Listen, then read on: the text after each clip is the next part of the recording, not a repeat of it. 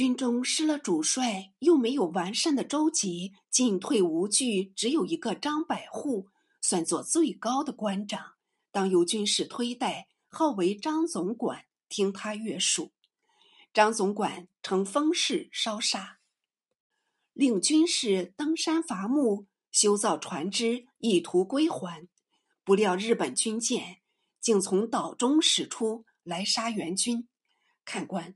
你想援军虽有数万，到此还能厮杀吗？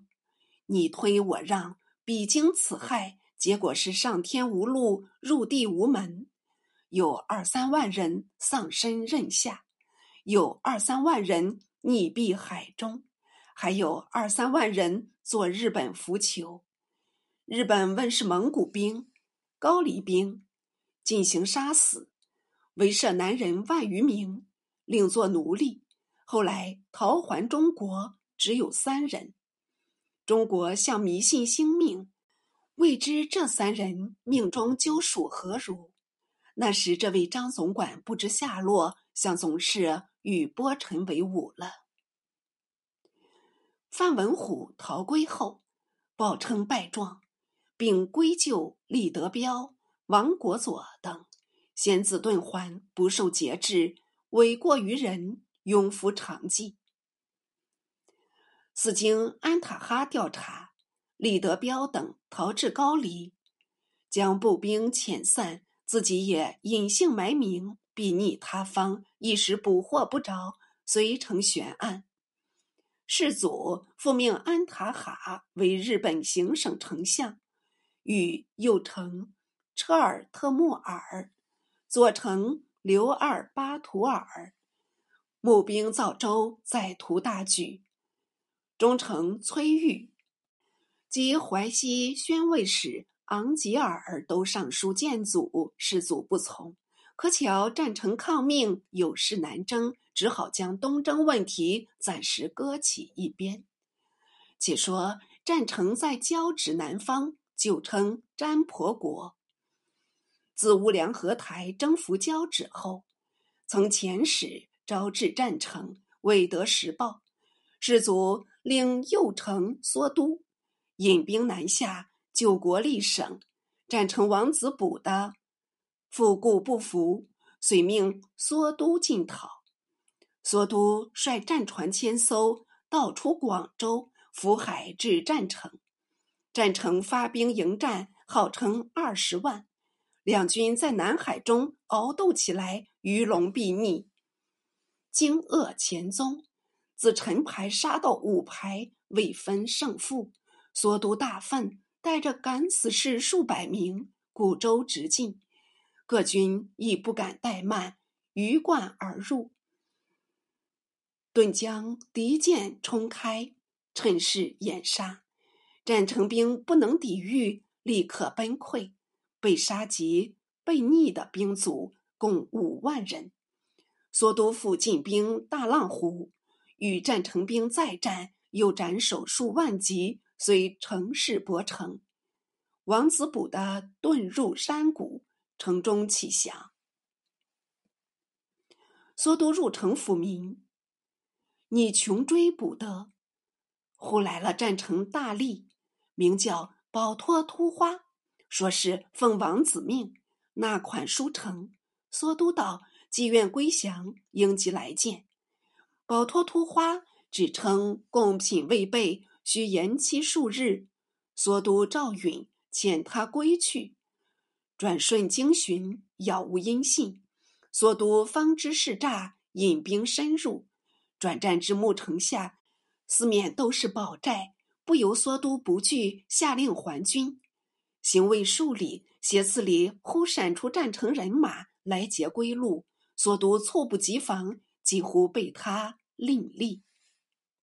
亏得众军死战，方得走脱。检点军士已是一半伤亡，只得退出战城，奏请祭师。索都已非将才，世祖封第九子托欢为镇南王，令与左丞李恒领兵南下，往会索都军。托欢欲假道安南，乘便出战城。并命安南国王陈日选接济军粮，去使还报。日选愿随力助饷，不肯假道。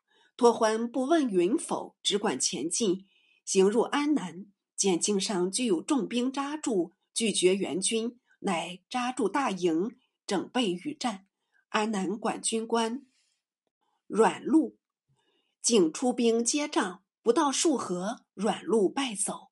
援军奋勇驱入，杀得安南兵七零八落。擒住安南将杜伟、杜佑，当下审问，使之。日选从兄陈俊，直封兴道王，扼守界上，不许通道。托欢虽行文招谕，教他退兵开路，未见答复，乃在挥兵深入，跌破要隘，或安南大将段台，行道王陈俊遁走。援军在途中，识得一气文字二纸，乃日选。指托欢公文内称：前奉诏敕，君不入境。今因战城抗命，大军经过本国，残害百姓，使太子所行为误，本国不能任咎。夫望仍遵前诏，乐回大军。本国当具贡物持献等语。托欢阅毕，即令书状官复文略说：我朝命讨战城，曾遗文辱国。命汝开路备粮，不意汝违朝命，使兴道王等提兵迎敌，射伤我军。我军不得已接战，是活及汝民。是由汝自己开信，今与汝约，即日收兵开道，安育百姓，各勿生理。我军所过，秋毫无犯，否则蹂躏汝国，勿宜后悔。云云，恃强胁迫。未免不情。这书方发，忽有侦探来报：安南王日选调集军船千余艘来助兴道王拒战了。托欢道：他既如此倔强，不如从速进兵。遂督师亲往，直抵富良江。只见江中排着一字儿战船，高悬兴道王旗帜，彩色鲜明，图有形色。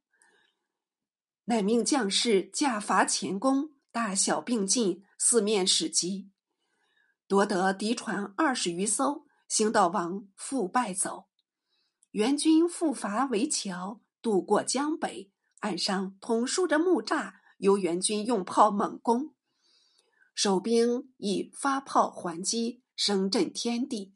到了晚间，来了安南使臣阮孝瑞，奉书谢罪，且请班师。托欢不允。次日复攻木栅，栅内已既无一人，即令军士拆卸通道进兵，经博安南城下。日选以弃城遁去，其弟义季率属迎降。托欢入城搜查宫内，毫无真物，只留文牍等件，以进行磨毁。料知日选已尽事而去，即遣将士追袭，获主官吏多人，唯日选不知去向。是时缩都以引兵来会，奉托欢命，以穷追日选向南去气。